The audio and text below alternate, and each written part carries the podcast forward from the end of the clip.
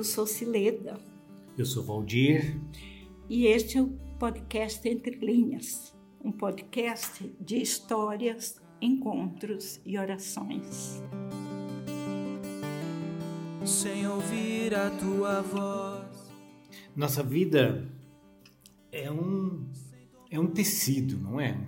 Um tecido de encontros, roteiros, onde passo a passo a gente vai tecendo e sendo tecido no que a gente acaba sendo, no que a gente acaba se tornando. Mas não vejo tua mão. Histórias. No último dia 27 de abril, faleceu René Padilha. Um nome bastante conhecido. É, ele e a Cat, sua esposa, eles foram dessas pessoas que, através de diferentes encontros que foram participando no tecer da nossa vida e vocação, marcaram a nossa vida. Nesse podcast, queremos falar de dois encontros com René. Os dois primeiros encontros, o do Valdir e o meu. Valdir, você conta primeiro?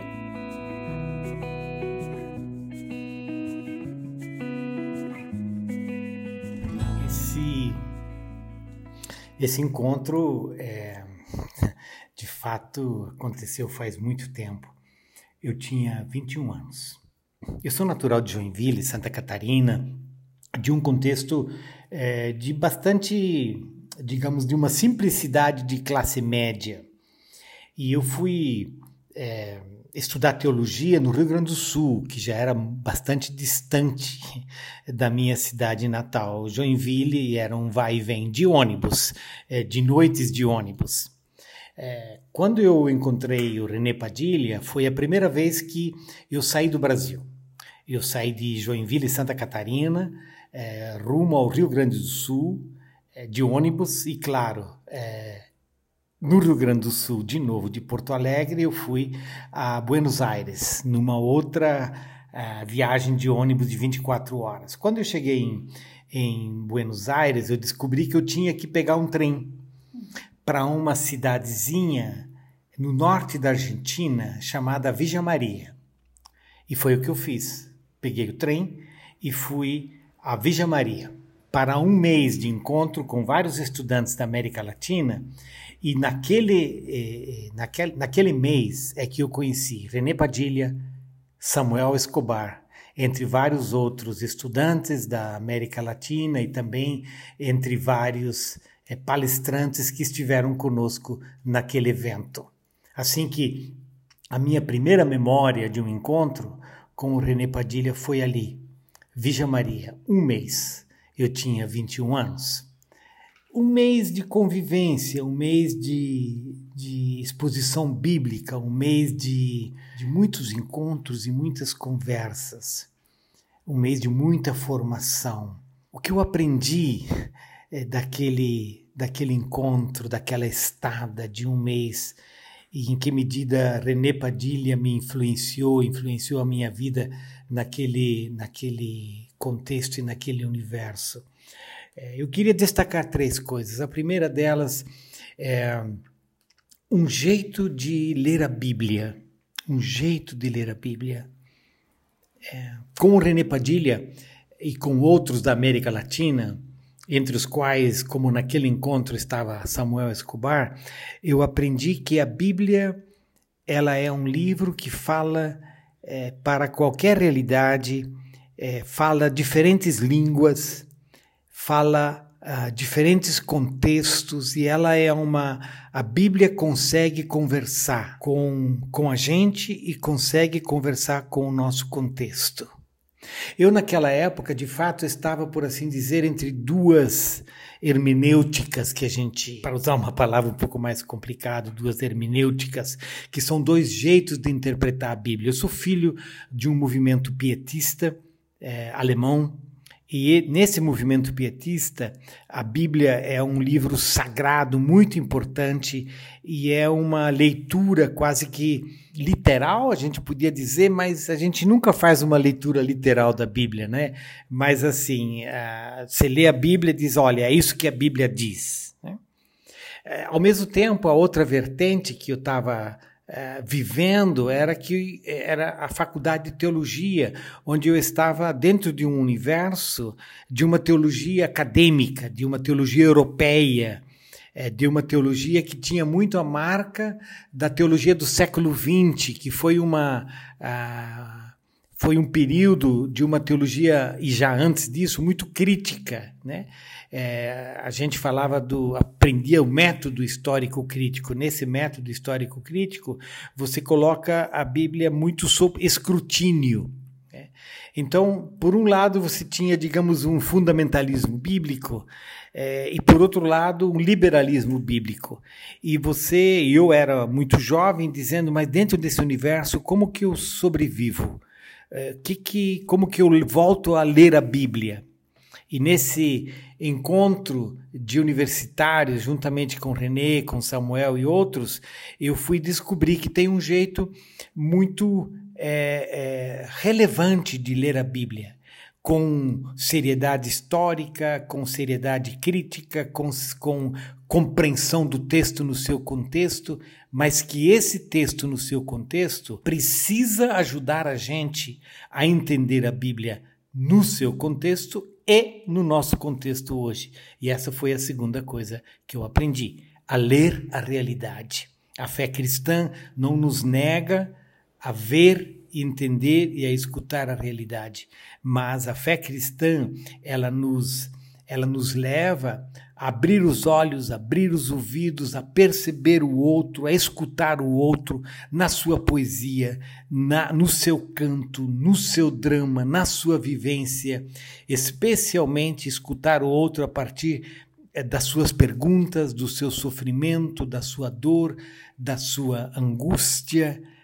E essa uh, foi uma das lições fundamentais que eu aprendi naquela primeira convivência com René, com Samuel Escobar e com outros, ler a realidade, ler o contexto. E a gente vivia num universo de ditadura no Brasil, e isso é, trazia com, fazia com que a nossa leitura de contexto e de realidade fosse muito mais é, sensível e eu diria mais significativa.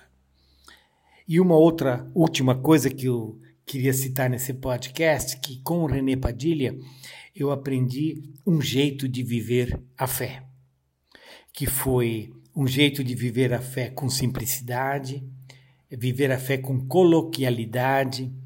É, ele era uma pessoa que deu tempo para mim, é, olhou alguns dos meus primeiros rabiscos, foi um mentor, foi um homem de família, que, presta, que, que, que cuidava muito da sua família, da vivência com a Cat, que foi essa primeira esposa dele que a Celeda mencionou.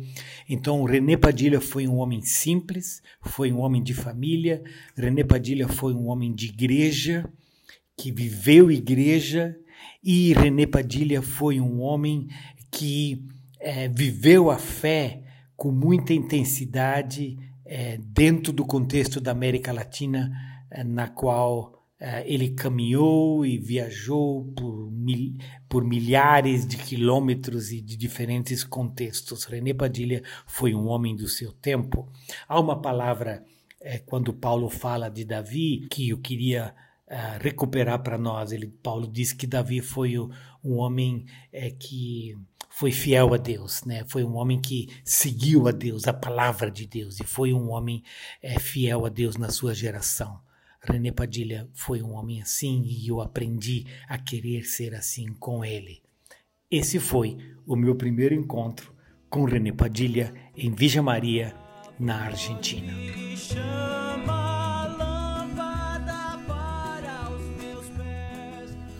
Eu acho que você aprendeu outra coisa que você não mencionou aí, esse René que viajava muito. Eu vou chamá-lo de René, como ele era chamado por nós na intimidade, ele ensinou você a viajar, viajar, viajar. Os dois tinham isso em comum, né?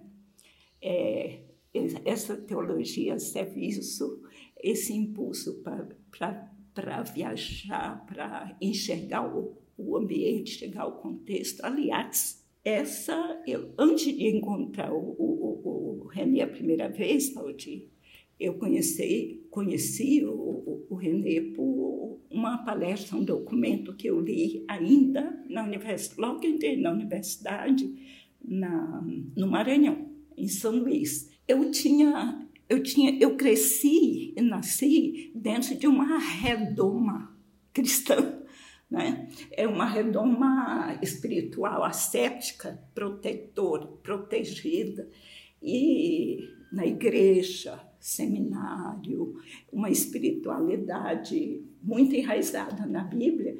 E quando eu entrei na universidade, eu trazia na minha bagagem formativa uma consciência muito clara de que eu era diferente. Como cristã, eu era diferente, como testemunha de Jesus Cristo, eu, eu devia falar de Jesus Cristo com a consciência de que eu era diferente dos outros. Cristão não se mistura me ensinaram. Cristão é santo e ser santo é ser separado. E aí, nesse contexto, quando eu comecei a, a, ouvir, conhecer algumas coisas da Aliança Bíblica Universitária, a ABU, eu me deparei com algo escrito pelo René, em que ele falava em Evangelho encarnado. E eu levei um susto, o que que eu ia, como é que eu iria evangelizar se eu não podia me misturar, se eu tinha que ser diferente? E essa foi uma das primeiras, acho que foi a primeira lição que me marcou, é dos, uma contribuição do René, muito importante na minha vida. Porque ele dizia assim: o evangelho não é um anúncio, é vida. A fé cristã tem que ser encarnada, diferenciada, vivenciada, integrada nas realidades do cotidiano e do lugar onde se vive.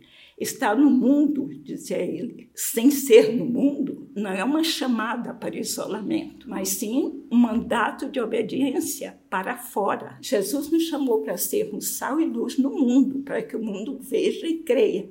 A nossa pregação é o nosso testemunho de vida, refletido em todas as horas da vida.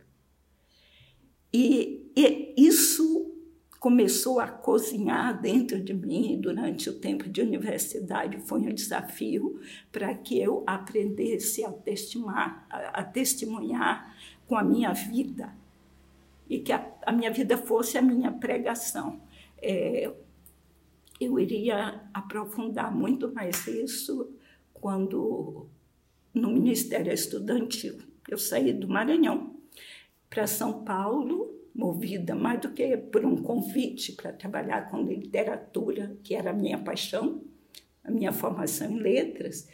É, e eu fui aprendendo a ser assessora da ABU. Assessor era o obreiro da ABU. E eu conheci a René no primeiro encontro em que eu fui responsabilizada é, pelo curso de férias, junto com outro obreiro mais experimentado, e Renê seria o palestrante. Então eu estava ao mesmo tempo entusiasmada e assustada, porque eu ia conhecer René e eu ia fazer o meu batismo de fogo é, a, sobre as vistas do, do guru, né? E então, nesse contexto, eu conheci o René. E tem uma conversa que me marcou, que aconteceu no segundo dia do encontro. Eu estava sentada sozinha, é, debaixo de uma árvore, processando a minha insegurança e também uma frustração. René ia passando com Cat e eles, eles me viram lá, pararam, sentaram do, na mureta do lado e ele perguntou, e disse, você parece preocupada, quer conversar? E eu falei, eu abri o coração, eu, eu falei, olha, eu estou me sentindo um fracasso, uma frustração. Eu, eu não estou conseguindo convencer uma pessoa que está aqui é, de tomar um passo errado. E eu me comprometi a, a demovê-la de fazer isso.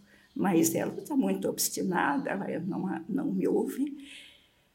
Renê, depois de um silêncio, disse: Sileda, você é um Jeremias. Você foi chamada para falar.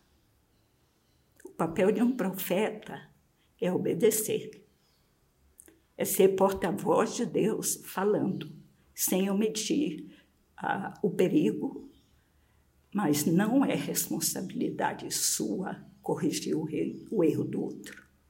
Isso é entre a pessoa e Deus.